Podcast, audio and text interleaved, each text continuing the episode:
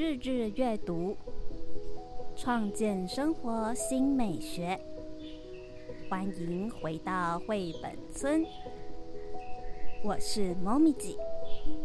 今天是二零二二节气系列主题节目——立夏。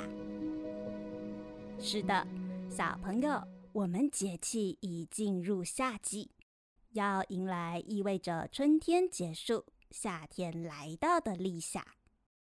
对于位处低纬度的台湾来说，已正式进入夏天，小朋友们，你们有没有感受到气温明显升高啊？立夏也是早知道将进入抽穗期，病虫害也开始增多。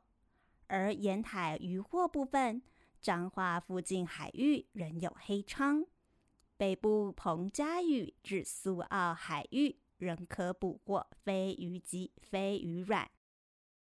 说到立夏为夏季之首日，古时候有这么一段话：“立夏之日，柔郭不鸣，水疗慢。”指的是立夏当天，青蛙如果不鸣叫，夏季将偏多雨。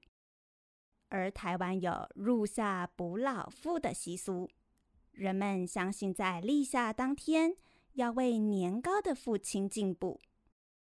这时因面临炎热的夏天，进补食材就为凉补为主。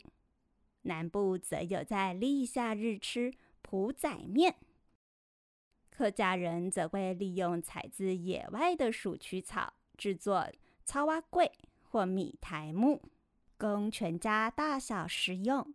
据说吃了可以减少夏天生叮长疮。立夏节气的背景与习俗，猫咪记跟大家解释完毕喽。现在就要进入立夏节气的三候谚语诗词介绍喽。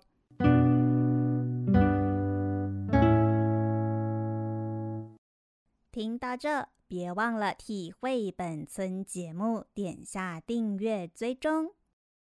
另外，猫咪记也为绘本村创立专属的网站及 Instagram。周一到周五间，网站还会发布绘本介绍文章，邀请大家透过节目资讯栏中的链接前往认识。首先是三后，一后楼郭明。楼郭是青蛙在古时候的名称。随着青蛙的鸣叫，夏天的味道就逐渐浓厚了。《礼记·月令》中有这样一段话：“楼锅鸣，蚯蚓出。”因此，立夏的二后就是蚯蚓出。蚯蚓是生活在潮湿阴暗的土壤中，当土壤逐渐变暖。蚯蚓也会出来凑凑热闹。三后黄瓜生，黄瓜是葫芦科药用的爬藤植物，在立夏时节快速攀爬生长，到六七月时还会结出红色的果实。接着是谚语：立哈得啊这阿巴。指的是立夏后，稻子就会升格当爸爸。台湾中部地区一起稻作，此时已进入含苞将吐穗。对于稻子来说，穗不就是宝宝？所以稻子们就升格当爸爸了。最后是立夏的诗词，要来读宋薛成。立夏，渐觉风光傲，须看树色稠。禅心交织起，凋敝起词求。